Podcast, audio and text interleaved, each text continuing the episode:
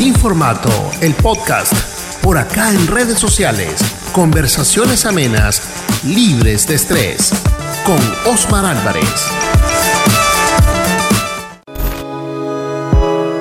Este podcast es presentado por SBTV, diseño de flyers y arte digital.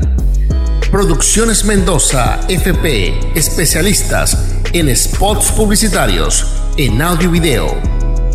Ministerio Internacional Nueva Vida, www.nuevavidainternacional.org, con su podcast en Spotify como Nueva Vida Contigo.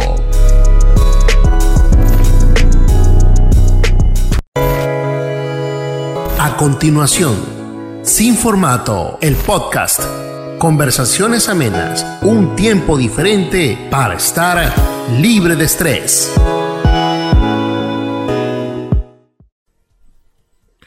Hola, hola, hola, soy Osmar Álvarez y por supuesto acá en el podcast del día de hoy, por supuesto sin formato, que nos escucha en las multiplataformas, eh, como lo es el Facebook, también eh, YouTube y Twitch con el nombre de eh, arroba Rafael Álvarez 77. También nos puede escuchar solo en audio en las plataformas eh, de podcast como son Spotify y Anchor. Así que tenemos una entrevista el día de hoy, el episodio que te presentamos con Gabriel, un rapero, amigo eh, de la casa, acá por supuesto en la ciudad de Puerto Madryn, que es acá en Argentina.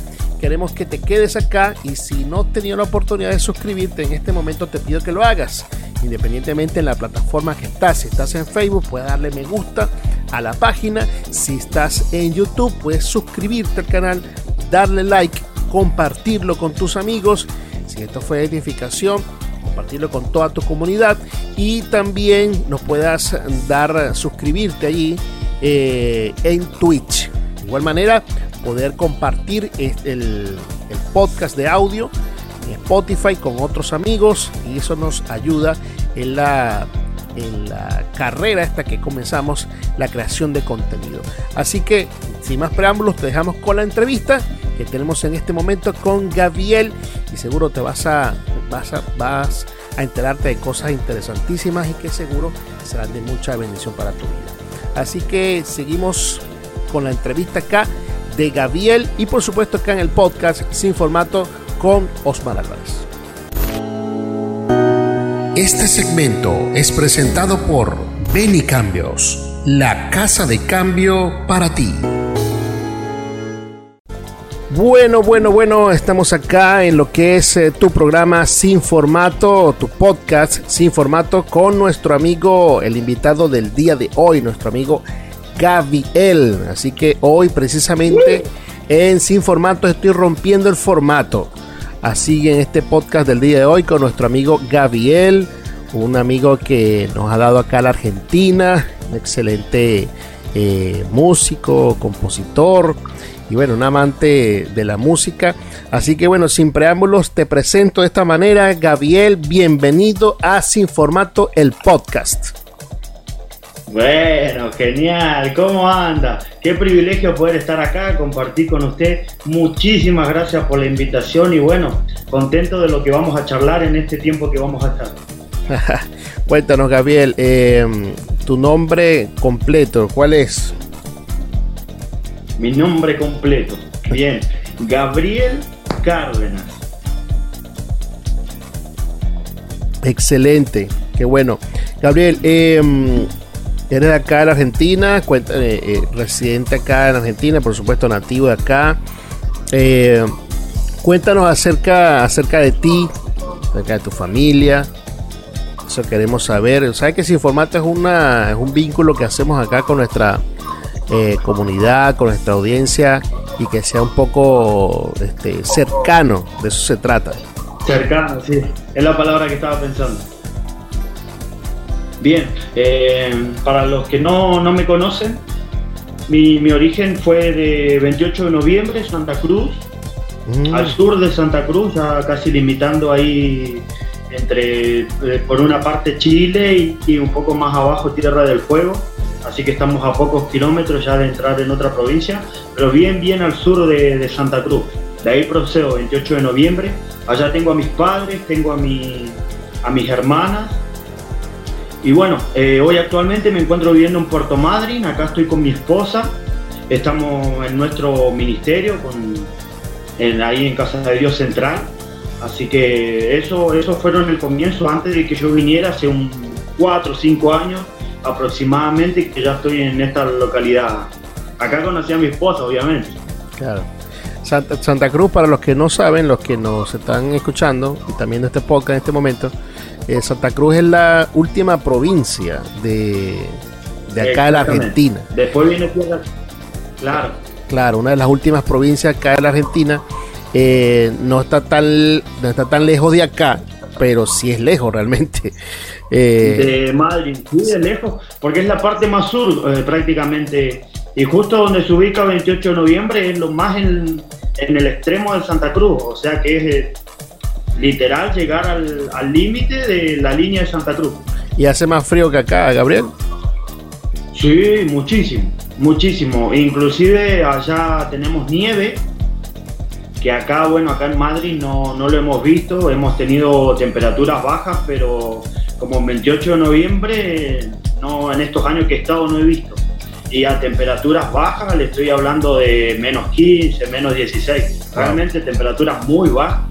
Wow. Con nieve, con escarcha. Imagínense que hay algunos lugares donde hay subidas donde ni con cadena, ni con ese líquido que le ponen a los autos es imposible caminar.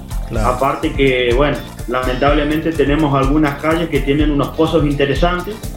Entonces realmente el, andar, el circular, en invierno se hace muy, muy, muy difícil. Todo lo que es el junio, julio, se hace realmente muy, muy complicado en, andar en, en, 28. Wow. ¿Y qué te motiva entonces de estar eh, en Santa Cruz y venirte hace cinco años acá a Puerto Madryn? Bueno, ahí la, la, historia es eh, un poco más extensa. ¿Puedo, ¿Puedo contar con libertad? Claro, claro, sí tenemos eh, una hora y tanto, lo que nos permita YouTube y Twitch. Ah, usted, usted me dice nomás, me, dice hasta acá y bueno, hacemos. Dale, tranquilo. Mi comienzo en 28 de noviembre fue, fue de la siguiente. Hubo una razón por la cual yo me vine acá a Puerto Madryn y esto es eh, algo muy íntimo mío. De, ahora yo no le estoy hablando como artista, sino que le hablo como, como, como Gabriel, como la persona que yo soy. Claro. Mi comienzo eh, allá realmente estaba perdidísimo, perdidísimo, estaba metido en mucha, mucha joda, estaba metido en conflictos bastante difíciles, alcohol, eh, tuve una, adolescencia complicada. Gracias a Dios siempre tuve a mis padres y a mi familia, núcleo familiar, que somos cinco personas eh, allá en, en 28. Pero siempre fue mi adolescencia, fui, fui muy atacado. Sí, eso fue, muy difícil. De hecho, eso ese fue, fue un, muy difícil. Un eh, indicativo bastante común en, en, en, la sociedad, en la juventud. No solamente acá en Argentina, pasa, pasa en toda Latinoamérica realmente. En todas partes, exactamente. Bueno, entonces eh, hay, muchas cosas que, por ejemplo, no, se entienden, que yo, Dios en realidad me hizo entenderlo acá, cuando yo estuve acá en Puerto Madre, totalmente alejado de 28 de noviembre. ¿Qué fue lo que, lo que más se complicó para, para que yo, por ejemplo, viniera acá? Es que realmente estaba metido en una depresión muy difícil, en una depresión muy profunda. Y usted me preguntará, quizás, o el que no conoce, que va a escuchar este podcast, pero ¿cómo, cómo es una depresión tan profunda? A este, a este nivel, a esta vara. Era tanto la, la depresión que yo tenía que llegó un momento que yo sentí una, una presencia demoníaca, de un espíritu demoníaco, que me seguía para todos lados. O sea, yo sentía como, por ejemplo, usted que, por ahí sale con su hijo, se va caminando y usted siente que su hijo va al lado suyo. Claro. A mí me pasaba exactamente lo mismo, pero yo sentía como esa presencia demoníaca estaba. Y yo la veía. Como estaba viendo alguna persona, yo la veía tal cual. ¿Qué era lo que provocaba? Para que vea qué intenso fue mi, mi, depresión. Que yo cuando me levantaba en la mañana, escuche esto que por ahí puede ser un poco tenebroso, pero cuando yo me levantaba en la mañana, sentía la voz de ese demonio que me decía, no vas a vivir después de hoy. Wow. Todas las mañanas. ¿Y qué es lo que me pasaba a la noche cuando me iba a acostar? Cuando estaba acostado en mi cama, escuchaba la voz de ese demonio que decía, no te vas a levantar mañana. Esta es tu última noche. Wow. A ese extremo estuve prácticamente conviviendo con un demonio, prácticamente. Sentí lo que era realmente que yo cuando por ahí pasan cosas raras que se nos da escalofrío, bueno, yo ese escalofrío lo sentía siempre, constantemente. Constantemente me sentía atacado porque ese espíritu realmente me perseguía y yo no me había dado cuenta, pero en realidad era un espíritu de muerte que realmente quería mi vida. Mm. ¿Y motivo de, por qué fue eso? Ah, ¿Hubo algún motivo que quizás abriste alguna puerta? Eh, en ese aspecto para que ese espíritu te siguiera a todos lados. Y hay cosas que yo, por ejemplo, ahora con un poco más de edad, puedo, puedo interpretar y puedo entender. Porque ¿qué era lo que pasaba? ¿Sabe? Mi problema era que yo todo lo sumergía en alcohol, por ejemplo, ¿no? Me ponía a tomar, tomaba con mis compañeros, con conocidos, con amigos. Entonces pasaba que que justo cuando yo me quería, mis momentos donde venía el pensamiento de matarme, de suicidarme, porque siempre fui una persona muy determinada, siempre, muy determinado. Lo soy ahora con Cristo y lo fui antes sin Cristo. Mm. Siempre fue muy determinado. Si yo le digo, hacemos esto hoy, ya hace esto hoy y se terminó. Entonces yo más de una vez dije, hoy termino con mi vida y realmente iba determinado a mm. terminar con mi vida. Mm. ¿Qué era lo que pasaba? Que por ejemplo, siempre estaba, había una palabra en mi corazón porque mis padres cristianos. Claro. Ambos cristianos. Pero ¿qué era lo que pasaba? Siempre cuando yo, eh, estando sobrio, para que me entienda, yo me quería matar, venía esa voz nuevamente a mi corazón que me hacía quebrantar si vos te matás, vos sabés al lugar al cual, a cual vas. Mm. Si vos elegís suicidarte, vos sabés cuál es tu destino. Y sabe que me quebrantaba tanto eso que o agarraba un cuchillo o el pensamiento que yo tenía, no, no lo podía hacer. Ahora, ¿en qué momento yo veía que este espíritu me atacaba? Cuando era que yo estaba más débil y salía la peor parte de Gabriel, la peor versión de Gabriel, era cuando yo estaba alcoholizado. Claro. Sí, que, que, que me llevó? que hace que, que ese tipo de, de, vicios hace que, tanto como la droga como el alcohol, hace que la persona a veces se sienta manipulado por, por esta, este ente que trae detrás y, esta estimulante le, le, ayudan a entrar en este estado de depresión. Queda, queda frágil. Claro, claro. Queda frágil. Entonces, ¿qué era lo que pasaba? que cuando yo realmente me... Porque imagínense, si yo sano, soy determinado, se puede imaginar lo que yo era alcoholizado. Mm. O sea, si yo era una persona determinada, sana, sin tomar una vuelta de alcohol, imagínense si yo me... cuando ya me pasaba de, copa. Entonces, ¿qué era lo que pasaba? Y le voy a ser bien concreto para que todo aquel que esté bien... Claro, claro, excelente. No, pero para, eso parece fanatismo o, por ahí a, los cristianos no tienen nada. ¿Qué puedes hablar de tu vida si no, no, no has pasado nada? Ahora les voy a dar las razones. Hubo momentos donde allá tenemos una montaña en 28 que me tiré de una montaña, me tiré de una montaña, nevado, con hielo, y sabe que lo único que me pasó fue que me hice un, un hematoma a la espalda. O sea que me salió un moretón y se me hizo como un... De una montaña le estoy hablando, no le estoy hablando de cualquier lugar. Wow. Volé en las alturas y caí. ¡Pum! Qué tremendo. ¿Qué es lo que pasó? Yo tenía un compañero de, curso que estaba en esa travesía conmigo y ¿sabe qué le pasó? Se rompió todo el brazo. Wow. Haciendo lo mismo que estaba haciendo yo. Los dos internados en el hospital. Yo estuve un par de horas porque me dijeron no le pasó nada. le hablaron a mis papás de mí. Solo fue un hematoma, nada más. Pero con tu amigo lo vamos a tener que dejar, me acuerdo tal cual, porque se rompió todo. Creo que se rompió acá la clavícula, se vio que tenemos el huesito acá del, del brazo, se destrozó el brazo. Así que lo vamos a tener que dejar un poco más. Y yo caí de espalda seco en una montaña. ¡Pum! Imagínate. En la altura, imagínate volar por la altura y hacer esto. ¡Pum! En una montaña de hielo. Wow. Esa fue una. Son las oraciones, las oraciones de tus padres allí y hay una lucha espiritual entre, entre el Espíritu Santo y la muerte por tu vida allí y tantos años clamando tu, tus padres por ti. para el secreto.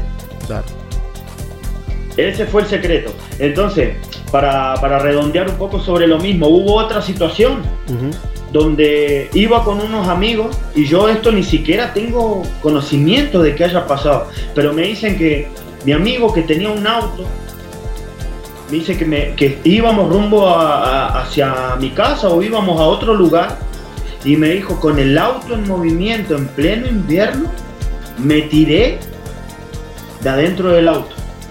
¿Cuál fue la consecuencia de tirarme de adentro del auto en movimiento mientras iba? Mm. Un hematoma en, el pie, que me creció también un moretón que desapareció uno o dos días después.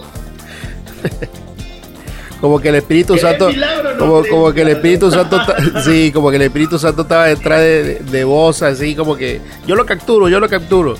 Yo lo yo, conmigo tuvo trabajo. Claro. Conmigo tuvo trabajo. Yo sé que el día de mañana cuando esté delante del trono del Señor yo le voy a decir papá mandame al que me estuvo protegiendo porque realmente se merece un galardón. Me cuidó porque con esas cosas y eso es lo que yo siempre comparto y es lo que yo hoy doy gloria a Dios porque ¿cuántos casos se han conocido de personas? ¿Sabe qué? Yo escuché inclusive de casos de personas que salieron de su casa, se tropezaron afuera, se golpearon la cabeza y se murieron. Sí, sí. sí. Estando en su propia casa, salen del baño incluso. Y se resbalan, se golpean y... O estaba comiendo, estaba comiendo algo normal se atragantó, no se pudo sacar lo que le quedó en la garganta, se asfixió y se murió. Sí, ¿Me entiendes? Entonces, ahí yo me di cuenta que dije, momento, ahí yo entendí que Dios ya tenía algo conmigo, porque dije, no puede ser, no hay, no hay forma, no hay lógica. Yo estando apartado, sentí como Dios me, me cuidaba a pesar de la locura que tenía en el momento, aún así me cuidaba. ¿Qué fue lo último que pasó antes que yo me viniera a Madrid? Que fue una conversación muy íntima que tuve con mi, con mi padre, y esto realmente también abriendo, abriendo mi corazón, muy íntimo mío. Cuando él me va a dejar al colectivo para venirme para acá, para Puerto Madrid, yo sabe que a mi papá lo habré visto llorar dos veces en todo, en los 28 años que tengo ahora, lo habré visto llorar dos veces. Pero no porque él sea una persona dura, sino que es una persona siempre manteniendo, por más que el mundo se venga abajo, tranquilo que esto se va a solucionar, tranquilo que lo vamos a sacar adelante. Siempre saliendo adelante. Y una de las veces que yo realmente lo vi roto emocionalmente fue cuando me fue a dejar en ese colectivo. Y yo me, yo me vine con ese recuerdo y después de un tiempo sabe que Después de años llegó la conversación que yo le dije lo que recordaba de ese momento que me marcó, porque realmente nunca lo había visto llorar de esa forma. Pero después entendí por qué fue. Mm. ¿Sabe por qué fue? ¿Por qué? Lo siguiente, porque siendo pastor, me yo le dije, le dije, papá, ¿sabe qué? Te soy sincero. Si yo no salgo de 28, si yo no me hubiera venido para Madrid, hoy vos no estarías hablando conmigo. Esas fueron mis palabras que yo le dije. Yo le dije, si yo me hubiera quedado el 28 de noviembre, hoy no me estarías visitando en Puerto Madrid, sino que me estaría visitando en un cajón de madera en 28 de noviembre. Esa es la realidad si yo me hubiera quedado. Realmente con mi corazón abierto le dije eso y me dijo, ¿sabes por qué te dejé ir? Escuche esto, a mí me, me terminó de romper. Claro. Cuando me dijo, ¿sabes por qué yo te dejé ir? Porque yo realmente no te quería dejar ir, pero te tuve que dejar ir. Porque yo te vi en el baño con la vista espiritual, te vi colgado de una soga. Mm. Te vi colgado de una soga en lo espiritual. Entonces ahí entendí que yo te tenía que dejar ir. Claro. Y que ah. Ibas a tener que tener un nuevo comienzo, pero lejos de nosotros. Entonces eso dice que lo rompió tanto porque entendió de parte de Dios, hoy mis papás, mi papá y mi mamá, ellos tienen su ministerio y yo estoy en un ministerio aparte. Claro. Si yo me hubiera quedado allá, hoy realmente estaría en un cementerio y no estaría sirviendo acá con, eso, el eso, eso, es bueno que lo, que lo nombres, que lo digas, porque hay veces que eh, quizá ahorita te voy a hacer una pregunta un poquito más hondada en, los inicios de esa juventud, que quizá a veces este, nuestros padres, por, por, muchas cosas, quizás muchas razones, o de conocimiento, o la época que se vive, a veces mantienen el joven un poco con, ciertas restricciones y con cosas que en lo que quieren es guardarle pero a veces como que se coloca un manto de una espiritualidad que arropa tantas cosas tan a veces tan sencillas que no deberían. Y entonces el joven lo que quiere es que se quiere zafar de eso. Y allí es donde vienen los problemas. Ahora, eh, importante que lo diga, recapitulando lo que estaba diciendo al inicio, es que es precisamente eso. Ahí habemos eh, grupo de, de pastores, eh, parejas pastorales que de repente tenemos nuestros hijos y a veces como que se quieren zafar de nuestra familia y quieren vivir sus propias experiencias. Entonces, qué bueno que eso lo dice, pero vamos a ahondar precisamente qué es lo que te hace a ti tomar esa decisión, eh, siendo con esta adolescencia que quizás me está diciendo que tuviste te refugiar en alcohol, en esta cosa. ¿Qué te hace eh, eh, salirte de, la casa con tus padres y todo esto para vivir estas cosas que ya ellos previamente te habían dicho que, que, no estaban bien. ¿Por qué te hace hacer tomar esas decisiones como joven y salirte de tu casa? ahí tenemos otra, otra, historia que sería un poco más a un punto aparte. Claro. Bueno, ¿qué fue lo que pasó ahí en ese momento? Después de que, de que empieza a pasar todo esto, llega un momento llega un momento de lo que yo le decía que ya me sentía tan asediado por ese espíritu que me seguía, que provocaba que ya inclusive lo sentía en el día. Hmm. O sea, me está escuchando. Sí, sí. Yo sentía un espíritu demoníaco a plena luz del día. 12 del mediodía y yo lo veía como me estaba esperando así. Hmm. Imagínense esto, para que lo imaginen. Encapuchado, no se le veía el rostro, y me esperaba así. Como estoy esperando el momento o la orden. Claro. Para llevarte. Estoy esperando que se decida qué va a pasar con vos, pero estoy esperando a plena luz del día. Entonces, ¿qué es lo que pasó? Como empezó a ser tan recurrente, tan recurrente, ¿sabe lo que pasó? Un momento que yo a pesar de todo este eh, pozo depresivo, porque realmente estaba en un pozo muy oscuro, sabe que siempre en esos pozos tan oscuros siempre hay una pequeña lucecita, siempre. Hay una pequeña lucecita. Entonces, ¿cuál era mi pequeña lucecita? Había algo que venía a mi corazón siempre, que venía en unas palabras que ahora yo entiendo que era el mismo Espíritu Santo. Claro, claro. Ahí, ahí. Yo estando apartado, yo sentía al mismo Espíritu Santo cuidándome, estando alejado de Dios diciéndome al oído las mismas palabras que las recuerdo hasta el día de hoy, que me decía, vos vas a volver porque vos sabés cuál es tu lugar. Vos vas a volver, me decía a mí, mm. porque vos sabés cuál es tu lugar. Cuando yo escuchaba esas palabras, me rompía, porque yo sabía que era Dios mismo hablándome para que ya no me alejara más porque ya estaba muy distanciado de Dios. muy distanciado de Dios. Entonces, al escuchar esas palabras, y tiempo antes de venirme para Madrid, ya era más recurrente. Si bien esas palabras yo las escuchaba cada cierto tiempo, cada mes, ya se empezaron a escuchar cada, cada semana. Y los últimos días ya se empezaron a escuchar días más seguidos. Wow.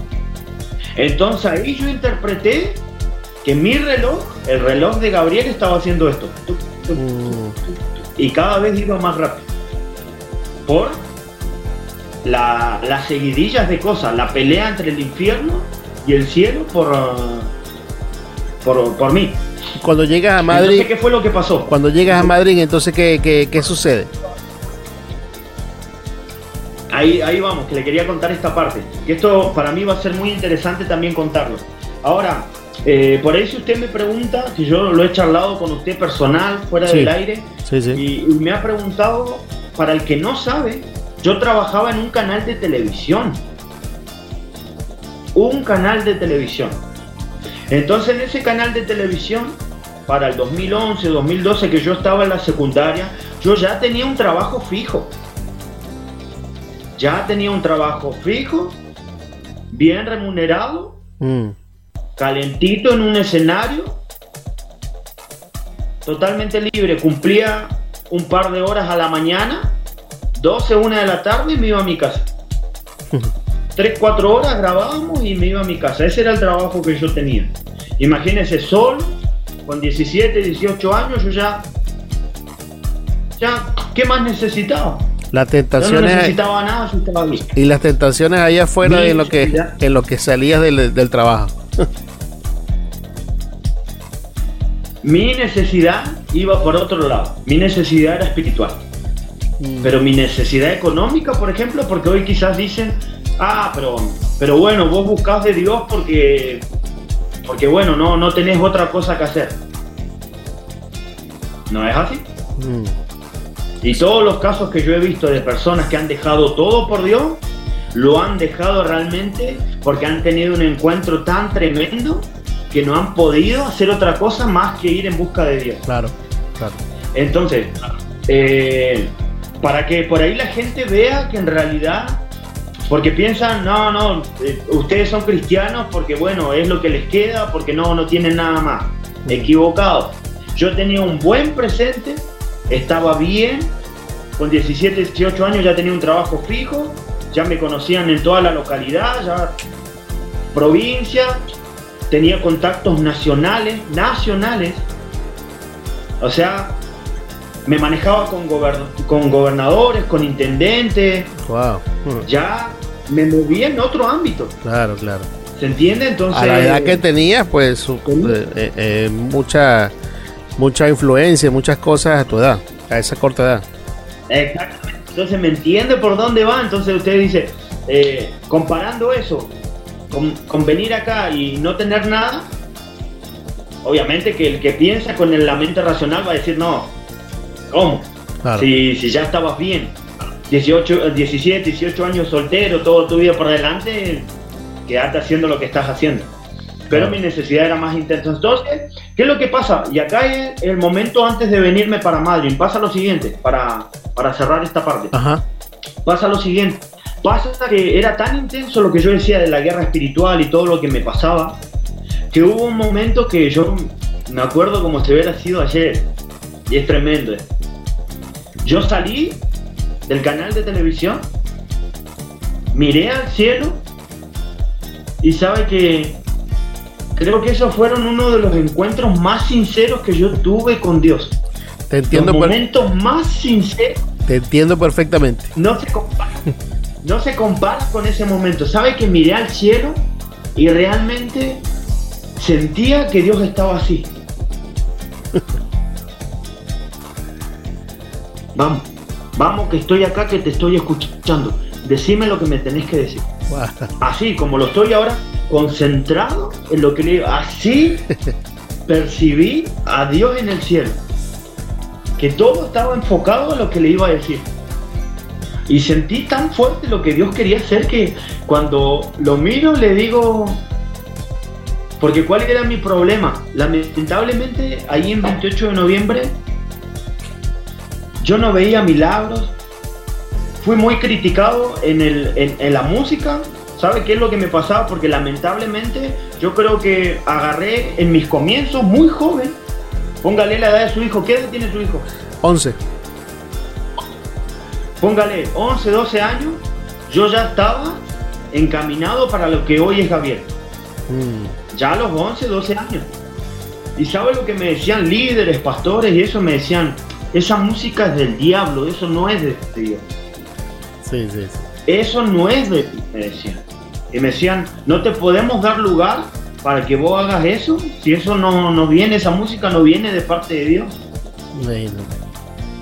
Esta proyección yo tenía cuando tenía, imagínense tener 11, 12 años y que a un niño prácticamente le digan eso. Imagínate que yo le diga a su hijo, no, ¿sabes qué? Eh, dedicate a otra cosa porque eso no es de Dios. No tenés futuro en eso. Claro. Igualmente pasa cuando... Lo destruye. Claro, igual te, pasa cuando de repente el joven o el niño se adopta quizás algún deporte y entonces como que se sintiera que está, se empieza a alejarse de las cosas de Dios, pero no es así, realmente necesitamos embajadores que estén en, eh, que sean luz en medio de esas tinieblas. ¿Y quién lo va a hacer? Necesitamos, no seamos nosotros, claro. Mira, Gabo, eh, eh, pasaba. Claro, te hago esta pregunta ahora. ¿Cómo, cómo, cómo llega entonces, cómo llega la música a tu vida en todo este proceso? Ya diste alguna, bueno, ya, ya diste alguna, algunas luces de eso, pero ¿cómo, cómo llega la música y te, y te, te embarga a hacer este tipo de cosas, pues hacer algo en la música? Sí, bueno, ¿cómo se empezó a involucrar la música? Era de la siguiente forma. Siempre tuve una facilidad para escribir canciones. Siempre. Pero ¿qué era lo que pasaba? Y esto yo lo comenté alguna vez en alguna entrevista. Yo era la persona que decía, tan, tan, tan, tan, tan, tan. Ah, mira. Y empezaba, escribía, escribía, escribía, escribía, escribía. Y prácticamente sacaba una canción completa. Mm. Agarraba la hoja, la miraba y yo decía, tan, tan. Bien, le podemos poner este ritmo, ah, quedaría bueno. Tiene buen. Y, empezaba, y escribía, y escribía, escribía, escribía, escribía. Y lo miraban, ah, mira, qué bueno, sí. Pum. O sea, y hoy en día me, preguntan, quizás pudiste haber escrito canciones tremendas hmm. en ese tiempo. Pero yo las tomaba como algo natural. Claro. Vio cuando pasa algo natural que alguien, por ejemplo, le dice, bueno, eh, voy a cocinar y porque, porque hay que comer.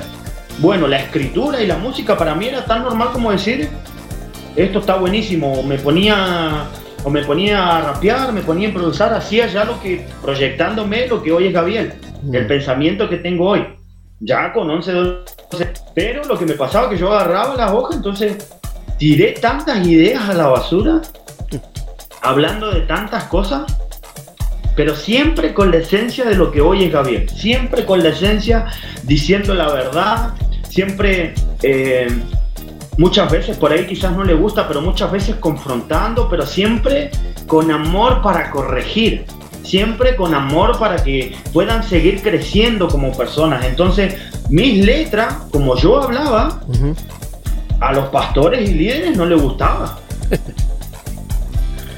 Porque yo, por ejemplo, en ese tiempo, si yo hablaba de, de, la violencia en el matrimonio, o por ejemplo yo le hablaba a los que se hacían cristianos, y le pegaban a sus mujeres y vos me decías, pero vos estás endemoniado, ¿cómo vas a hablar esas cosas? ah, y no pasaba. Y suceden, suceden, cosas que suceden. Y sucede, y lo he visto no pasaban. En ese tiempo no. O pasaban, o pasaban, Gabriel, pero no eran, eran como muy, tú sabes, muy low, muy, muy por debajo de la, de la, de la cosa. Eso no se habla. Sí. Eso no se habla. Que era lo más terrible que yo por ahí me cruzaba en el boliche cuando salíamos a, a discos, a fiestas. Yo me cruzaba a los líderes. y yo quedaba como. Momento. Algo, algo acá no anda bien. Claro, claro. Porque ¿qué era lo que pasaba? Yo en ese tiempo, por ejemplo, siempre, eh, bueno, tener padres cristianos, siempre por ahí, no, no era de tomarle mucha atención, pero sí recibía algo. Inconscientemente vio cuando viene la semilla y queda en la tierra. Claro. La palabra es así, nunca vuelve vacía. Entonces siempre entraba algo que quedaba en mi corazón y empezaba a hacer fruto. ¿Qué es lo que pasaba? Yo en ese tiempo, con 11, 11, 11 12 años, yo por ejemplo veía a Cash Luna, que siempre estaba en enlace, póngale. los años que le estoy hablando. Ahora tengo 28, así que han sido más de 10 años de... Yo, yo, siempre recuerdo a Cash Luna, por ejemplo, o a Dante Gebel, que, que hablaban lo que por ejemplo son hoy, que ya es tremendo lo que Dios ha hecho. Sí. Entonces, yo veía, por ejemplo, los milagros que pasaban con, con Cash Luna. Y yo iba a la iglesia donde me congregaba y no se movía ni una mosca. Siempre estaban las mismas personas y realmente me saco el juicio, me saco el juicio de, de criticarlos porque yo sé que si ellos están en el lugar que están, fue por algo. Claro me desligo de ese juicio porque cada uno va a tener que dar cuentas el día de mañana. Yo Así solo es. lo que, lo que me pasaba, lo que yo veía con 11 o 12 años. Entonces yo veía, en mi iglesia no se convierte gente, nunca vi un milagro, siempre vi a las mismas personas, ni siquiera hay, hay jóvenes, siempre se cantan las mismas canciones, la adoración no te genera nada. La, se predicaba las mismas palabras cada dos o tres fines de semana, se predicaba lo mismo. Entonces yo digo y yo veía, comparaba. En ese tiempo yo comparaba y yo decía, pero estamos hablando del mismo evangelio, ¿no? pues yo lo comparaba y yo decía, pero no, no tiene ningún tipo de conexión para nada. Y aparte yo lo veía en ese tiempo, por ejemplo, acá Luna o Dante Gebel, totalmente modernizado, también fueron muy criticados, porque en ese tiempo traer rock o traer, no, eso de Satanás. Sí, estamos, hablando, estamos hablando que el inicio de, ellos en la televisión, por ejemplo, yo vengo viéndolos a ellos desde año 2000, 2004, 2003, imagínate ya casi 18, 19 años atrás. y eran criticados. Mucho Y así a, medida que ha pasado las épocas también, porque eh, siempre lo quizás lo, nuevo tiende a como a, a, tener siempre algún recelo entre, entre aquellos que, que vienen haciendo, tienen una trayectoria, les incomoda exactamente. Y eso precisamente, el no adaptarse a la como te digo, al, tiempo que tenemos, por lo menos el joven no, no se lo aguanta, el joven no, no, no, no va con eso así. Y entonces siempre tienden a, tienden a, escapar de esa de ese tipo de, situaciones.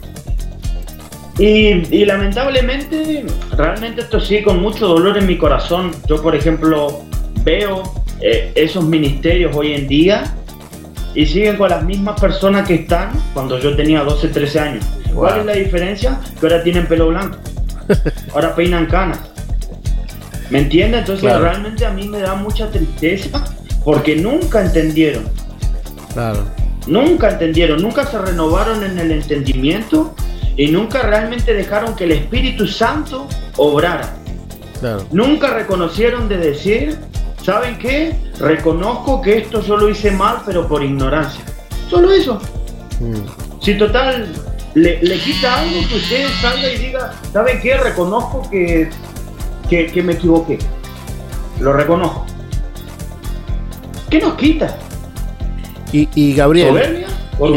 Gabriel, y entonces me imagino que eh, esta inquietud que empiezas a tener, que, que no vean la gente ni los jóvenes dentro de la iglesia donde te estás congregando, esto mismo te empieza a motivar para, me imagino, empieza la música a hacer un efecto eh, motivador entonces para, para intentar llegarle a los jóvenes, ¿no? Es lo que sucede, es lo que estoy viendo que por ahí va la cosa.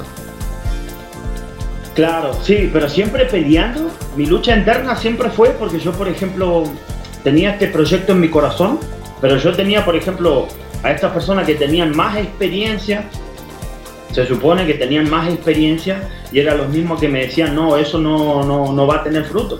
Hmm. Entonces esa era mi lucha interna. Imagínense qué, qué podría hacer yo con 11, 12 años si no tenía gente que me pudiera potenciar en ese tiempo. Claro. ¿Qué es lo que yo, por ejemplo, hoy en mi casa central, yo le digo a los adolescentes? Ustedes tienen que dar gracias a Dios, porque si hay una promesa que yo mantuve y voy a seguir manteniendo hasta que el Señor me lleve a su presencia, es que yo a ellos mismos les dije, con mucho respeto, sí, pero se lo dije con algo de también de dolor. Les dije, ¿saben qué? Cuando yo esté en sus posiciones, yo no voy a hacer los mismos errores que cometieron ustedes conmigo. Yo no voy a cometer los mismos errores. Y cuando llegue el día de mañana, que yo encuentre a jóvenes que quieren adorar a Dios por medio del rap, que quieren quizá hoy, hoy inclusive pintando, haciendo alguna obra, haciendo artes, manualidades. ¿Cuántas personas se han ganado así? Pero para eso necesitamos gente en, esas áreas. ¿Me entiendes? Entonces teníamos áreas a las cuales la, iglesia no llegaba porque decían, no, no, acá se hace esto y... Pero nunca vimos resultados. Entonces yo dije, el día de mañana, que ese día de mañana es mi hoy, cuando yo esté en sus posiciones, yo no voy a cometer el mismo error y yo voy a cambiar eso. Entonces yo voy a hacer un prócer para los que vienen atrás mío. Claro. Yo voy a hacer un prócer para los más pequeños que puedan escuchar una música y que entiendan que no se trata de la pista que suene, sino se trata de la vida que lleva y de tu mensaje por medio de la canción. Así es. Eso es lo que realmente habla de un verdadero cristiano y eso es lo que da fruto. Eso precisamente me da pie a darte la próxima pregunta. Que ¿Cómo entonces haces, cómo, cómo involucras a Dios en estos proyectos de esta música que, está, que estás haciendo. Y que precisamente a veces no, tiene que ser para, para el adulto, tiene que ser para el joven o, para el niño. ¿Cómo involucras a Dios en, la música que haces? Bien, para serle sincero, así lo, último que me decía, ¿saben que la mayoría de los que me escuchan a mí, los que escuchan a Gabriel, la música de Gabriel y las letras de Gabriel, son los más, los más pequeños? Son los más pequeños. Y le estoy hablando pequeños, 7, 8, 9 años, 10 años. Entonces, usted viene acá a casa de Dios y gracias a Dios, los más pequeñitos andan tarareando mis canciones. Entonces ahí yo dije, gracias Señor, porque se está dando lo que, lo que yo anhelaba. Eso es. Eso es realmente lo que yo quería. No por tanto que mi música suene, sino que ellos puedan entender y que le podamos dar algo sano a nuestros hijos. Claro, claro. Y yo pensando en los hijos de todo, en las generaciones que vienen, a eso me refiero. Claro. Entonces, entonces a, medida va pasando el tiempo, me doy cuenta que la mayoría de los que me escuchan, si bien hay gente grande, adolescentes y jóvenes también, pero la mayoría de los que escuchan a Gabriel son los más pequeños. Es impresionante. Entonces, eso es lo que me lleva a mí, cuando yo me pongo a escribir, por ejemplo, de pensar que tenés cuidado, porque los que te están escuchando, no tenés que llamarlo con, ah, vamos a rapear bien o vamos a poner una melodía pegajosa. No va por ahí. Mm. No va por ahí. Entonces, cada vez que yo me meto a hacer una canción, cada vez que yo me pongo a componer, lo primero que hago es me arrodillo. Y ahí cuando estoy arrodillado hasta que Dios me dice, tenés que hablar de esto, yo empiezo a escribir. Me pasó, por ejemplo, con la canción que hablo con de oscuro, de que hablo oscuro de la depresión, en la situación en la cual yo estaba. Claro. Entonces, ¿para qué fue que Dios me llamó para hablar por medio de una pista? Es hablando de la depresión, de la violencia, del aborto, de la violencia en pareja, de la familia, valores. ¿Se da cuenta? Entonces, eso es lo que realmente Gabriel, y en esa dirección es la que Gabriel apunta. Gabriel no está apuntando si tiene más o menos me gusta, Gabriel no está apuntando si si, si les gusta o no les gusta. Pensaba esto hace, hace un momento. Creo que nadie estaba pidiendo un Gabriel, pero yo creo que se necesitaba. Nadie lo pidió, pero lo necesitan. ¿Por qué? Claro. Porque letras es como que me está haciendo ver algo que en realidad no me veía. Cada finalizando una canción va una mini prédica diciendo por qué yo hablo de esto. Por ejemplo, cuando hablo de la depresión, le doy número de la depresión en Argentina.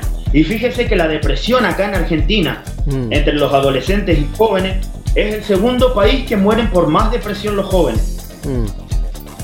¿Me entiendes? Sí. Salí ahí. La depresión eh, viene con muchos factores, la falta de atención, la, falta también de eh, una motivación adecuada. Por gracia de Dios yo pude salir, pero le puedo dar miles de casos que no tuvieron esa misma, ¿cómo le podríamos decir? Como ese mismo final. Claro. Entonces, Gabriel, aprovechando esto y, haciendo una, primera pausa, eh, anuncia ahora que vamos a tener este corte eh, una canción para que la escuchemos y, entonces luego regresamos después de la, de la pausa musical con la con parte de lo que estamos conversando contigo el día de hoy. ¿Te parece? Perfecto, espectacular. Acá estamos. Dale, anuncia la canción y luego regresamos. Bueno, eh, les voy a dejar con una canción que a mí en lo personal me encanta, que se llama Nueva Vida. Así que escúchenla, que es muy movida, pero tiene un mensaje de lo que Cristo hizo en mí. Así que vamos con Nueva Vida.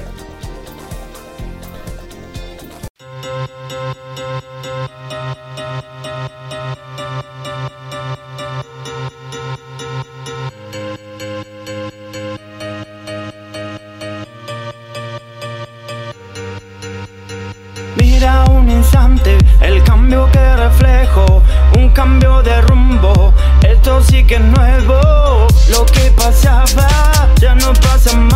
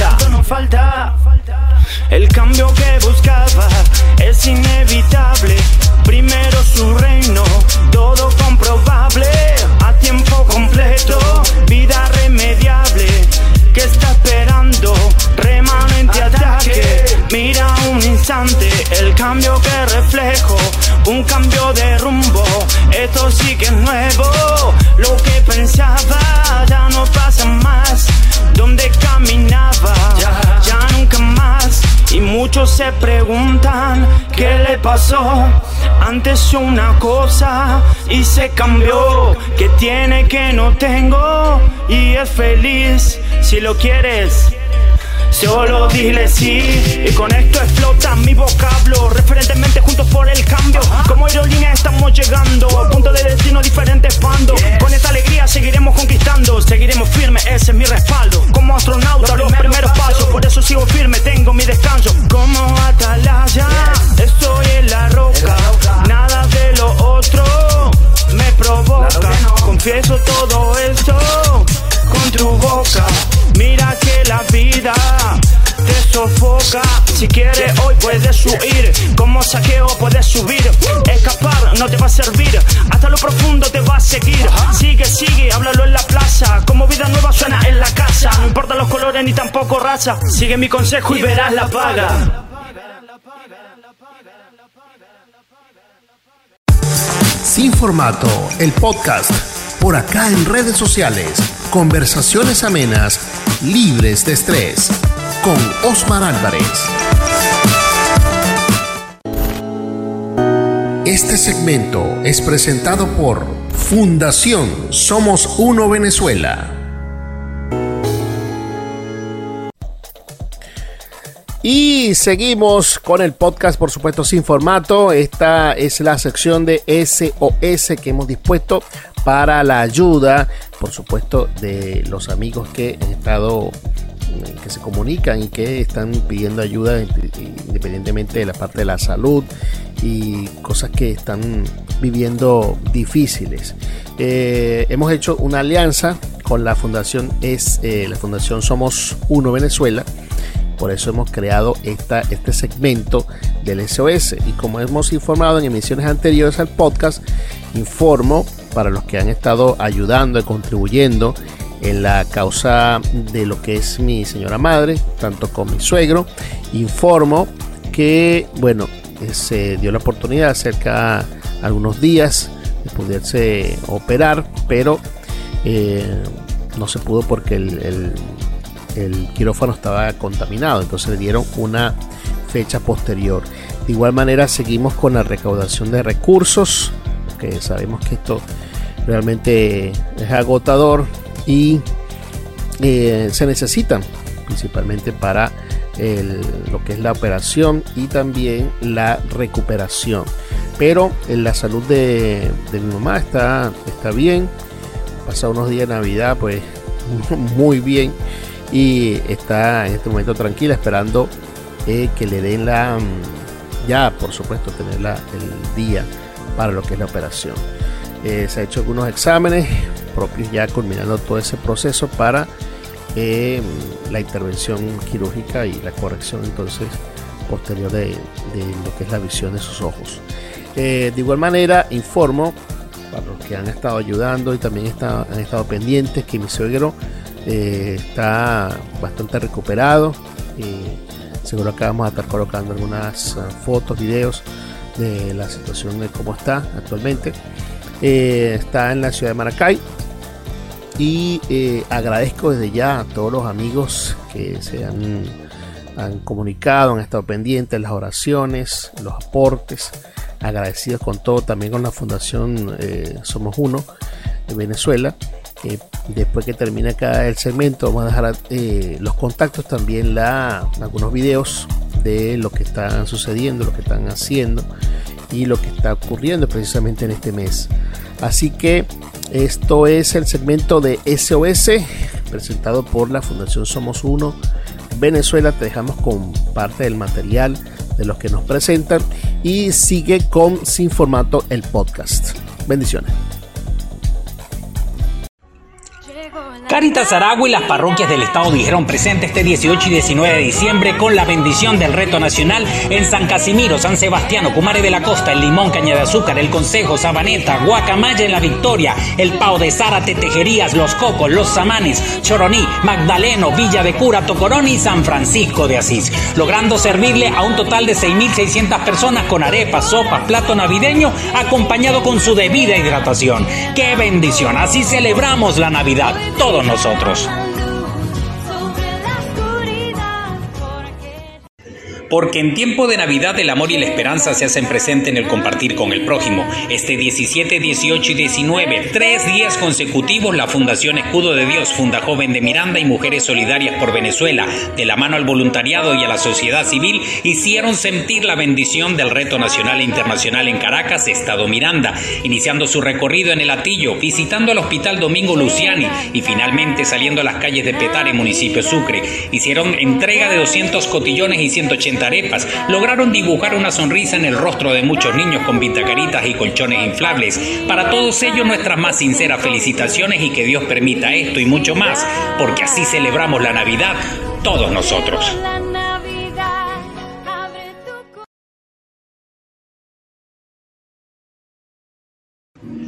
El entusiasmo y la alegría se manifestó este pasado fin de semana en el sector de Arsenal de Caña de Azúcar en Maracay, Estado Aragua, gracias a la labor efectuada en las calles por todo el equipo de la Fundación Un Granito por Venezuela, logrando dibujar 150 sonrisas con nuestro pan tradicional y su respectiva hidratación.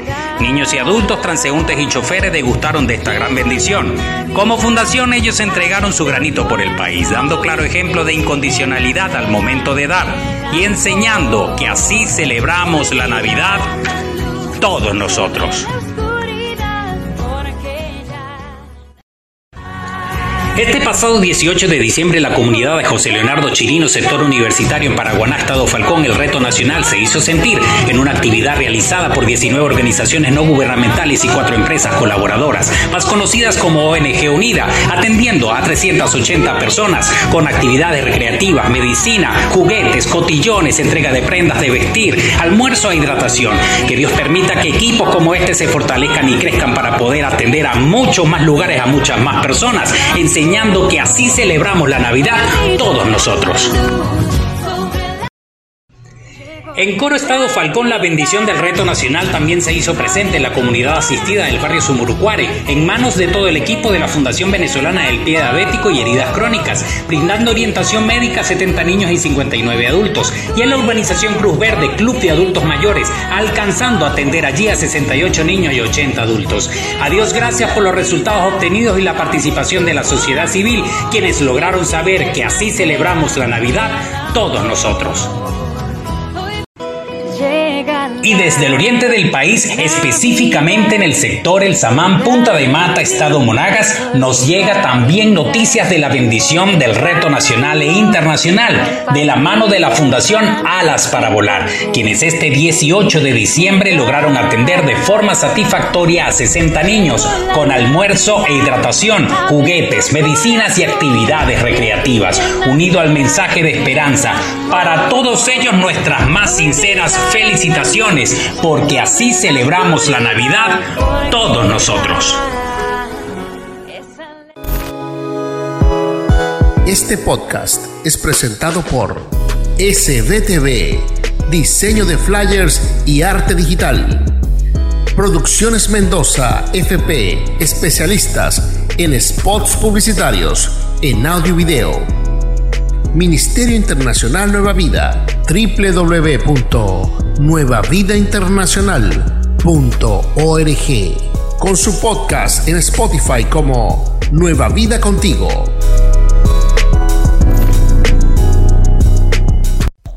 Bueno, estamos de regreso acá en el Sin Formato, por supuesto, el podcast por tus redes sociales, las preferidas, las que está, las que en este momento está viendo el podcast. Y estamos conversando con Gabriel, algo interesantísimo. Eh, tocamos, nos quedamos el tema anterior acerca de la depresión.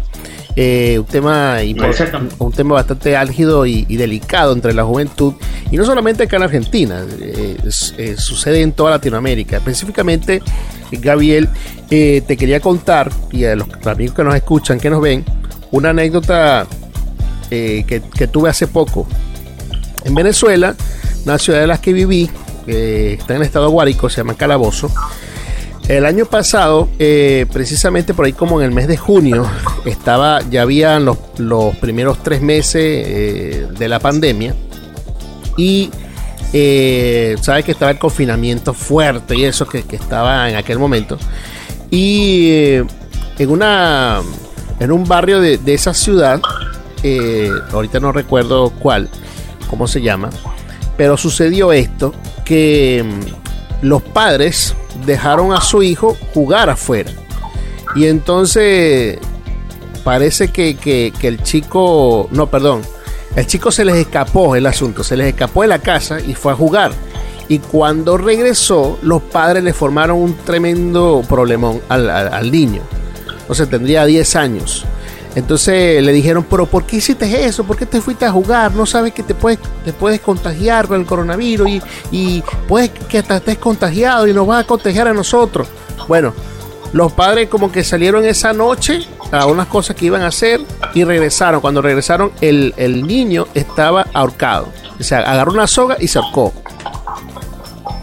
Porque wow. precisamente esas palabras lo marcaron tanto que me imagino que no vio no, no vio la salida, creía que seguro estaba contaminado, contagiado con coronavirus. Y, o bueno, no, no sé si se puede decirlo acá eh, la palabra en, estas redes, pero contagiado con ese virus. Y resulta que entonces este, eh, fue este efecto fatal que sucedió. Entonces eso me quedó, me dejó la noticia bastante consternado en aquel momento. Y es algo, y es algo que nosotros también debemos saber manejar como padres eh, para que nuestro, nuestra generación no caiga en la depresión. Exactamente. Sí, y, bueno, hablando justamente de eso también, que, le quería comentar algo un poco más profundo y ya más yendo al plano espiritual. ¿Sabe que allá en Santa Cruz, allá en 28, nosotros tenemos una cruz metálica? Es tan fuerte lo que pasa allá que si le cuento eh, es tremendo lo, lo que pasa con, con la idolatría, con la depresión. Sabe que la mayoría de estos jóvenes que yo le decía que se han matado, se van a ahorcar a la cruz. Entonces, espiritualmente, los que conocemos y hemos estado ahí, sabemos que ese lugar ha estado pactado. Claro.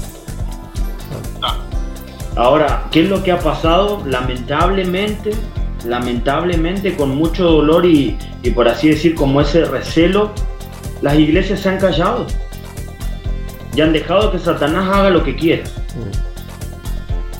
Entonces, siguen habiendo casos de que la todos los jóvenes es como que si esa, esa montaña los llama y se mm. terminan matando. Claro.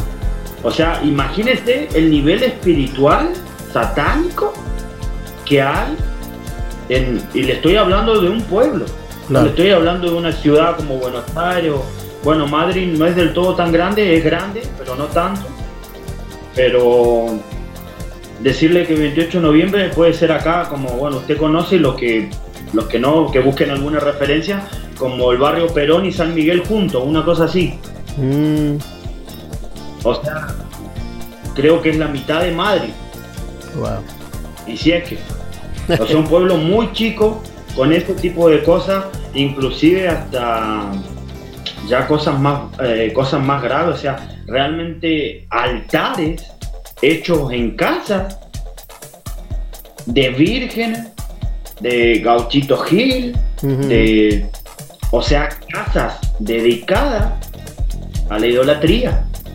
Entonces se permitieron muchas cosas y, dejaron tanto terreno en lo espiritual y lamentablemente con el dolor en el corazón, los que tendrían que haber puesto la cara y salir a pelear esa batalla no lo hicieron.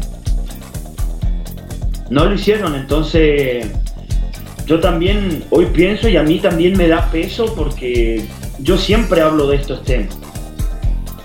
Siempre hablo de estos temas. y Yo sé que Dios en algún momento me va a dar la oportunidad para que yo vuelva a 28 que no he ido en años pero Dios me va a dar la oportunidad para ir a predicar y yo no voy a retroceder porque sé lo que pasa allá. ¿Se entiende? Y sé que Dios está también en la situación. Sí, entonces ya, ya, está, ya está entrando el ministerio de Gabriel. Cuéntanos entonces de, este ministerio, que me imagino que está ah, ya estás activo desde que estás haciendo las canciones, de que, desde que estás acá en Madrid. Cuéntanos entonces de los inicios de este ministerio. Eh, con respecto a la música. Claro, claro, por supuesto. Claro, bueno, entonces cuando yo ya vine acá ya me empecé a establecer. Tuve, sí, que tener un tiempo donde yo personalmente, que yo creo que fue el primer año, cuando ya, yo ya hablándole estando acá, después que salí de 28 con todo lo que les conté anteriormente, en la primera parte antes del corte, ya llegué acá. Entonces acá es donde ya me había hablado mi, padre espiritual, el apóstol de, Casa de Dios. Él es el que me llama y me dice, ¿te querés venir para Madrid? Que eso no lo había contado. Mm. Y eso yo ahí interpreté que Dios, por medio de ese hombre, esa fue la respuesta para que yo me fuera. Por eso de la noche a la mañana yo renuncié a mi trabajo, dejé a mi amigo, dejé todo. Porque yo dije, esta es la oportunidad que Dios me está dando. Claro. Vengo, vengo acá y ya vengo directamente a la casa. Entonces, cuando yo vengo con ellos acá, vi una perspectiva del Evangelio totalmente 180 grados de lo que es realmente ser un cristiano. Lo vi con ellos, viviendo con ellos. Empecé a ver cómo la gente se convertía. Empecé a aprender la importancia del diezmo, que por alguna vez se dice, no, pero que Claro. los pastores quieren robar el diezmo, que esto, que lo otro. ¿Sabe por qué habla de esa forma? Porque nunca le fue revelado el poder que tiene la ofrenda y el diezmo. Nunca le fue revelado y pueden patalear lo que quieran, pero nunca lo entendieron. El poder del pacto, que Dios se mueve por medio de pacto. Que si usted Sí. le hace una promesa a Dios, Dios le cumple, usted tiene que cumplir su palabra. Claro. Porque como Dios cumple, Dios va a esperar que nosotros también cumplamos. Entonces, su palabra tiene que ser sello firmado. Entonces, cuando ya llegué acá, ahí todavía no conocía a mi esposa, entonces yo llegué, tuve que sanarme. ¿Qué año específicamente? ¿Me, me, me estás hablando de qué año? 2015, 2016. Y eso hace, creo que vamos para cinco años, cuatro o cinco años, de que ya estoy establecido acá. Y un poco más, creo, cinco o seis puede ser igual. Porque hace cuatro o cinco, ya para cinco voy a estar casado con mi esposa. Y ya Mm. estaba yo acá. Claro. Entonces, ese primer año fue sanar. Necesitaba sanar a los que me habían lastimado, a los que me habían criticado, a los que nunca entendieron lo que yo tenía. Claro. Tuve cosas cuando vine, no sé si me ven, Sí, sí. todo tatuado.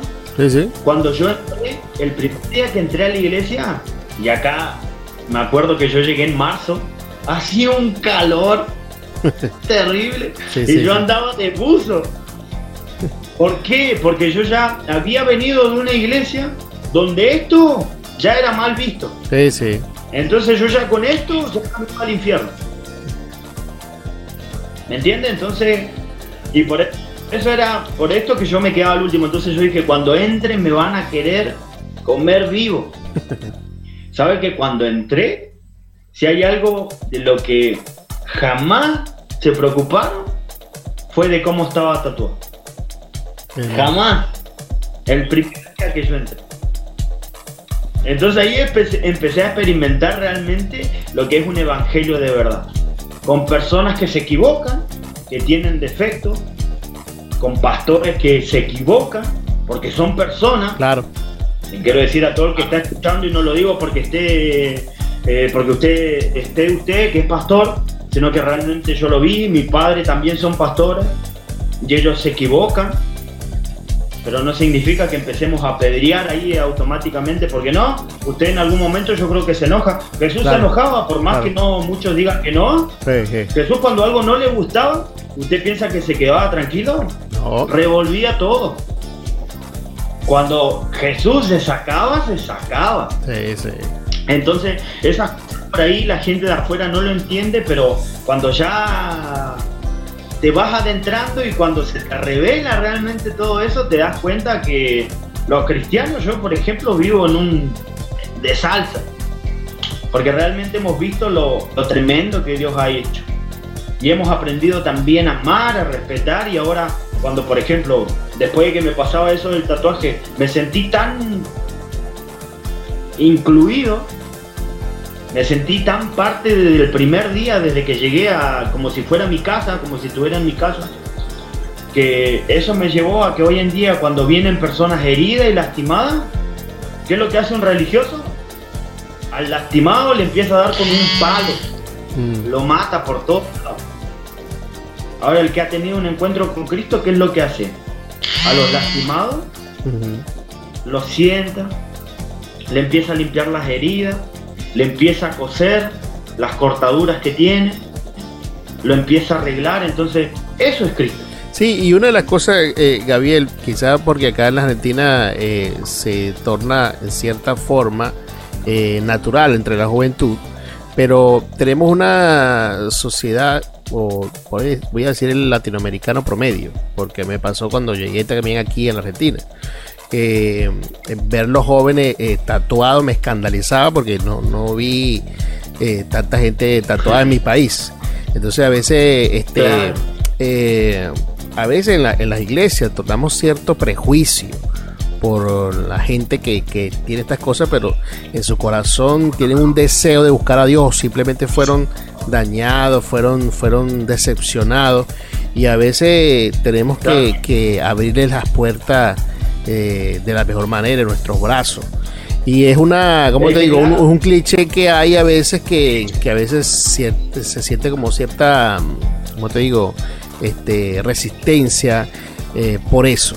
Pero acá, acá, en Argentina sucede mucho entre la juventud. Yo diría que de ver 10 eh, jóvenes, al menos unos 5 eh, están tatuados. De, no sé, de, entre, los, entre, los entre los 18 hasta los, hasta los 30 años incluso. Pasa. Sí, sí, sí, de grande.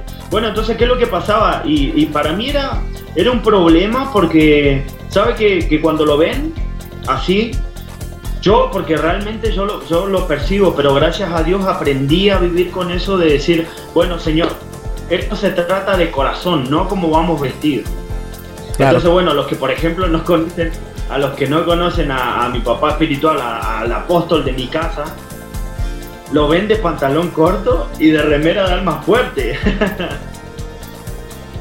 Al religioso le da un infarto. Claro. Pero el problema es que no saben cómo vive. ¿Me entiende? Sí, sí. Entonces, para el religioso eso es un problema. Ahora, cuando usted ve a ese hombre predicar, cuando ve cómo Dios lo usa, cuando lo ve que es un hombre de familia, que es una persona intachable en todo lugar, ahí usted como que se les traba el serrucho y dicen, pero ¿qué pasó? O sea, no es un pastor convencional. Y le puedo asegurar que no es para nada convencional. No, no, Todos sí. los que estamos acá en casa no somos para nada. Lo conozco personalmente y sé que no es nada convencional. no es nada convencional. Entonces se ha sentado en la mesa con, con, con papá y, y, lo ve como es y es. Y usted dice, no puede ser pastor. Y los frutos los respaldan. Claro. Entonces ahí es donde se traba, se traba el serrucho porque muchos religiosos dicen, no, Dios no está con él. Ah, no. Entonces usted ve los frutos y dice, ¿cómo puede ser entonces? No, no les da. Entonces, por ahí pasa que, por ejemplo, ando en algún lugar, o yo, por ejemplo, que ministro, estoy en el Ministerio de Alabanza, y cuando estoy adelante, yo en un principio sentía esa contención como que no tenía nada para entregar. Porque esa resistencia de decir, claro, usted quizás a los que me conocen, claro, usted que ya, ya hemos compartido con, Sí. con usted, por ejemplo, que usted me ve y si no me conoce, usted dice, este tiene cara como que me va a robar o me va a agarrar a golpes acá en medio de la calle. tiene más cara de, de chorro que de otra cosa. Sí, sí. ¿Me entiendes? Entonces, pero no más- conocen mi vida. Como dice, como dice acá, tiene más cara de mala onda que otra cosa. Exactamente, entonces claro, por ahí me ven en serio, que me ven en silencio, pero después cuando empiezan a analizar lo que es Gabriel realmente se dan cuenta de lo que yo soy, o sea que ya todo está a la vista. O sea, ya, ya ha visto que en esta entrevista soy un libro abierto, no tengo nada que esconder. Excelente. Realmente soy un libro abierto, entonces así en la vida todos los días soy un libro abierto. Entonces, eso es lo que nos lleva a que muchas veces se, no- se- se resista el mensaje o se resista la música. Entonces, algo que yo, por ejemplo, peleé mucho tiempo, pero en realidad después Dios me termina dando luz y diciendo, si yo ya te sané, no importa la carcasa, lo importante es lo que vos portás adentro. Claro. Entonces, si vos tenés una buena vida, de buen ejemplo, ¿qué te preocupa cómo te vean por fuera? Claro. Mira, Como dice mi apóstol, a algunos les dejó la cara de testimonio. mira, eh, eh, Gabriel, y me imagino que cuando comienza este, este, esta mm, nuevo comienzo acá en Madrid, eh, se da la oportunidad de entonces de, de grabar esas canciones que están que estaban escritas y que y que comenzaban entonces a retumbar para para incomodarte un poco y dar este mensaje a la juventud. Comienza entonces la, la- Exactamente. ¿Cuántas, ¿Cuántas canciones tienes ya? O, ¿O son discos completos? ¿O solamente se lanzaron por, por ahí por YouTube? Ahora, ahora ya, estamos, ya estamos con la en, en el tramo final, que hay algunos temas legales por ahí que, ten- que estamos ordenando todavía, por eso que por ahí se ha demorado. Mm. Creo que esto realmente, el tema de las redes y la música, comenzó hace un año. y por ejemplo tengo la mayoría de mis canciones 500, 600, 700 reproducciones, pero sin ningún tipo de publicidad de nada. De nada, nada, nada, nada. Totalmente orgánico, Entonces, le llaman ¿qué es ellos. lo que estamos? Totalmente, o sea, lo único que han hecho personas escuchando mi música y ni siquiera por ahí compartiendo mucho. Ni siquiera compartiendo tanto como diciendo, pero aún así he tenido respaldo. Y bueno, gracias a Dios también doy por, por, por mi padre espiritual que la cantidad de contactos por la trayectoria que tiene, inclusive mi música, sin salir mi disco todavía, ya estaba sonando en Estados Unidos, póngale. Porque él tiene contactos allá en, en Estados Unidos, entonces inclusive gente de allá estaba pidiendo que yo le mande mi música. Entonces, esas son cosas que son tremendas. O sea, se preparó una plataforma para este tiempo. Qué bueno. ¿Me entiendes? Entonces, Sí, apare- Entonces, en, base a, ejemplo- en base a todo lo que me has dicho, pareciera que, que Dios te trilló en cierta forma, formarte, este, pasar por todo lo que viviste para prepararte a este punto. e- exactamente. Entonces, tuvieron que pasar muchas cosas, inclusive en mi carácter, porque siempre era una persona muy temperamental, que explotaba muy rápido y yo siempre fui la persona, como le dije, determinada, que yo explotaba y era que mm, se termina y se termina. Entonces, inclusivamente, eso Dios tenía que moldear por medio de Cristo en mi corazón. Porque Claro. no siempre se puede hacer así. Hay, Claro, hay claro. momentos y ahí es donde Dios viene y me dice, ¿te acordás cuando yo tuve paciencia con vos? ¿Cuánto tiempo te esperé? Entonces esas cosas sencillas a mí me hacían bajar los decibeles. y gracias a Dios que también con los siervos de Dios que tenemos, con, con- con mis padres ahí, con los siervos de Dios que tenemos, siempre manteniendo eso. Porque también como músico, ¿qué es lo que siempre pasaba? Como siempre el orgullo, la soberbia, no, yo canto mejor, yo Claro, esto, es claro. como que te empezás a inflar. Claro. Gracias a Dios lo tenemos a ellos que de a poquito baje, baje, baje, porque si no te vas a golpear feo. Baje que te vas a golpear feo. Tranquilo, baje, quédense ahí. El corazón humilde es el que agrada a Dios. Entonces esas cosas que por ahí parecen un poco que te confrontan, pero qué sano que te lo digan. Claro. Porque ahí te das cuenta realmente el amor que tienen lo- los pastores con, con- con sus ovejas. Porque si le importara, diría, no, no, vos hablás o decís lo que quieras, pero no, no, no, realmente es estar representado por el lugar en el cual estamos. O sea, no es que hoy Gabriel viene y va a hacer una, una canción para, para qué sé yo, para las mujeres. No, no, ya Gabriel tiene una línea y es una línea la cual el ministerio está ahí. O sea, tengo el apoyo de mis pastores, tengo el apoyo de, de- de- de mi gente, de mi congregación, de mi esposa. O sea, todos saben por la dirección que va Gabriel. Por eso que tiene el apoyo que tiene. Claro, Y esa dirección no se negocia. claro. Porque esa es la dirección que Dios puso en mi corazón. Qué bueno. Dios me puso para eso y es lo que siempre van a ver Gabriel diciendo. Y eh, para este 2022, ¿qué proyectos nuevos hay? Viene, viene entonces, va a sacar a la luz el, el disco que se está preparando, Eh, va a Sí. haber video, ¿cómo, Ya-. ¿cómo son los proyectos nuevos? Háblanos de esos Eso- proyectos eso nuevos. es claro, eso es lo que, lo que no le había terminado de contar para, para cerrar esa parte. Ahora ya en el 2022, Dios que lo permite así, ya vamos a poder estar sacando el disco que se llama No hay límites.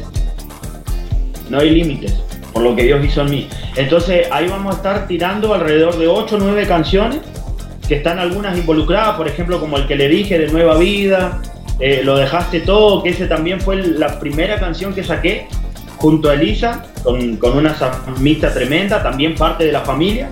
Sí. Entonces, eh, esa fue la primera canción que va también en el disco. Y hay dos o tres canciones que ya tengo las pistas, solo tengo que ir a grabar. Y bueno, lo que más se hace esperar por ahí son las partes legales. Mm, Eso más el, es lo que por ahí retrasa un poco lo musical. Pero si fuera hoy por mí, ya tengo una grilla importantísima para decir, bueno, largamos y largamos. Pero hay que esperar esa parte. Así que ya este 2022, ya creo que en enero entramos con, con No hay límite Cuando- cuando- en todas las plataformas. Cuando, disculpa que te interrumpa, cuando me hablas de la parte legal es que todas estas canciones van a pasan por el por el filtro, perdón, por el filtro no, por la por todo el proceso de, de registro del SADAIC, ¿no? Que es el que es el órgano Exactamente. que- por el cual Claro, todo- de hecho, eh, eso es lo que por ahí es lo que, lo que más se tarda y por ahí ha tenido un poco más de... se ha retrasado. Si no, ya el disco lo hubiera sacado hace mucho tiempo, pero por ahí eso es lo que más se retrasa. Pero ya como se ha generado contacto, se ha generado todo el ambiente, por eso es que yo sé que ya Dios está empecinado de que ese disco ya salga. ¿Pero por qué? Porque inclusive eh, pasamos por esto también. Mm. Y quiero que sepa también el que, el que escuche, que me diga, eh, es fácil. La verdad que pasás por un momento donde vos decís, no, ¿sabes qué? Me parece que esto no va. Me parece que no, no hay que seguir Claro, intentando, forzando claro, algo que no es. Claro. Porque pasamos por eso. Pasamos por eso y hay momentos donde encima estás solo. Sí, Entonces, ¿y qué es lo que pasa en ese momento? ¿Qué es lo que, por ejemplo, me pasa hoy en día? El que me cruza, lo primero que me pregunta, estamos esperando más canciones. ¿Cuándo vamos a tener más de Gabriel? ¿Cuándo vamos a tener nuevas letras? ¿Cuándo vamos a tener esto? ¿Cuándo sale el disco? ¿Cuándo? ¿Cuándo? ¿Cuándo? Queremos más música. Y eso están- eso parte es bueno, ¿no? Porque eso parte es bueno porque uno siente una, una demanda, una, una carga y pareciera como que es el mismo Dios que es el mismo Dios que envía esas personas y, y- y te da esos mensajes como para me motivarte a seguir. Medio de esas personas. Me responde por medio de esas personas. Entonces, ahí yo cuando en el momento dije, no, sabes que me parece que esto lo estoy peleando por. Digo, bueno, quizás puede ser emoción o porque lo pensamos. Y digo, quizás voy a, voy a dejarlo ahí. Entonces, por ejemplo, aparece una entrevista, aparece alguien que quiere hablar, no, queremos hablar de vos, de, de tu música, estamos esperando más. Amigos que, que tengo a la distancia que me dicen, seguí por ese camino porque a mis hijos le encanta tu música y yo estoy a favor de lo que vos estás cantando, tus letras me parecen letras sanas, totalmente sano con un mensaje claro.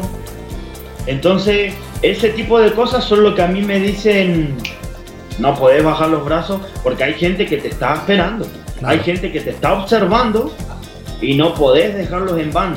O sea, sos esa pequeña lucecita, no por creerme el, el Claro. súper eh, sabio o el súper mejor, pero hay gente que está observando y que están diciendo guarda, porque Gabriel viene con una de- determinación clara hacia dónde va, qué Mira. es lo que quiere hacer y hacia dónde apunta. Mira, Gabriel, eh, aprovechando esa misma, esa misma onda, manda ahorita al, al segundo corte con la música que quieren en este momento que, que escuchen de parte tuya.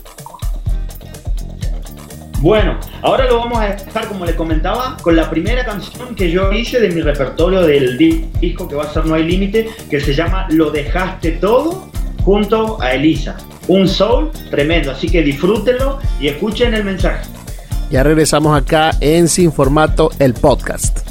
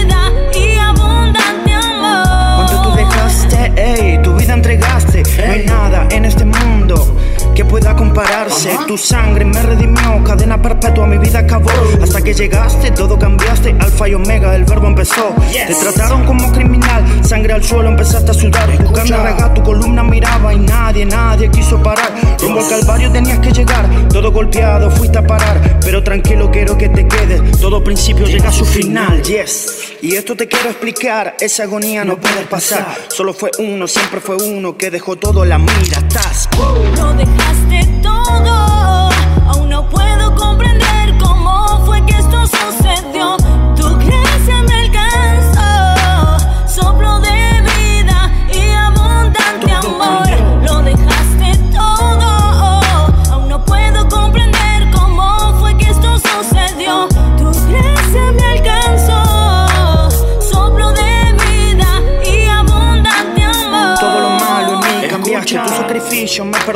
Me aceptaste, nunca dudaste, no traicionaste. Quiero, quiero mucho más de ti. Yo vivo día a día pensando en ti. No me quedo parado como un maniquí. Soy revoluciono gracias a ti. Entiende lo que dice mi canción. En todo momento hablo adoración. En un mundo sin sentido, estando batido, solo Jesucristo cambió el sabor. Na, na, na, na, na, na. Dijiste que la iglesia es religión. No, no, no, no, no. No aceptas lo que hizo por tu salvación. Sí, sí, sí, sí, sí. Pronto lo veremos, no es una actuación. El verbo en directo, luces, cámara, acción. Y por último quiero decir, a ver si entendiste. Haciendo un breve resumen, por si no me seguiste. Vida, paz, amor. Y con esto cierro ya mi canción. Solo resta decir, lo vas a pedrear o lo vas a seguir. Lo vas a pedrear o lo vas a seguir. Lo vas a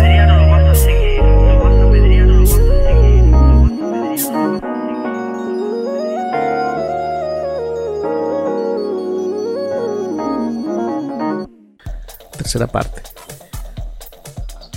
Bueno, estamos acá en Sin Formato el podcast. Hemos estado eh, recorriendo por parte de la vida de Gabriel, su testimonio, en fin, anécdotas, experiencia importantísima que si has, has llegado hasta, hasta acá, entonces sigue escuchando un poquito más del tramo de lo que tenemos para ti el día de hoy.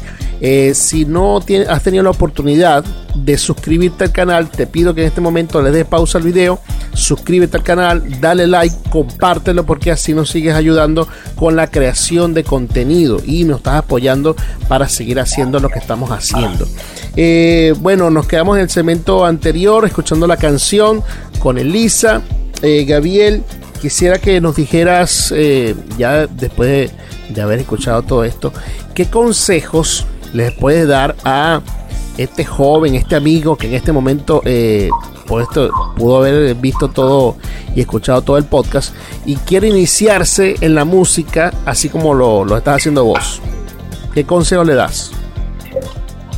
Para iniciarse en la música, bueno, principalmente para poder comenzar en este camino musical, lo que yo le recomiendo como artista, pero primeramente como persona, Dios en primer lugar.